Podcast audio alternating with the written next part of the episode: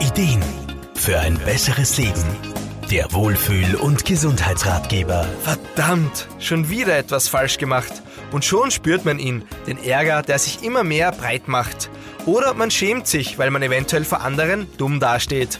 Lebens- und Sozialberaterin Irma Fruhmann sieht in den Fehlern aber eine wertvolle Ressource, die man sehr gut für sich nutzen kann. Ein Großteil von uns ist ja in dem Verständnis erzogen worden, dass Fehler was Schlechtes sind.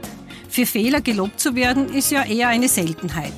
Wenn ich da so an meine Mathe-Schularbeiten denke, da ist nie gestanden, fünf Aufgaben richtig, sondern immer, meist auch noch schön in Rot geschrieben, die Anzahl der Fehler. Auch im täglichen Leben werden Fehler meistens sehr negativ wahrgenommen.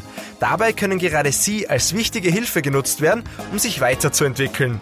Dafür ist es allerdings wichtig, seine Sichtweise auf Fehler positiv zu verändern. Hand aufs Herz, wer macht schon gern Fehler?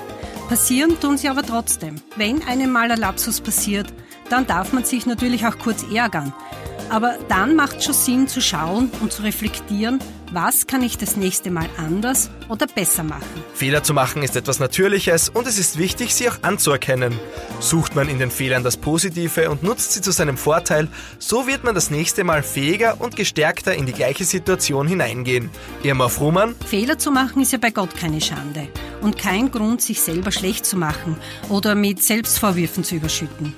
Für mich sind da oft die Kleinkinder ein tolles Vorbild.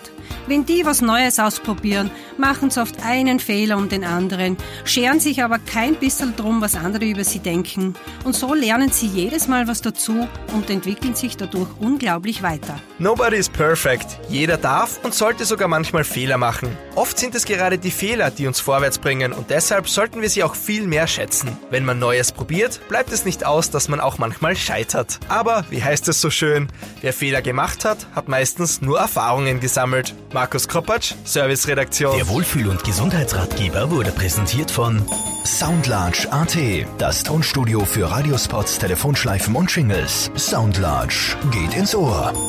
Jede Woche neu.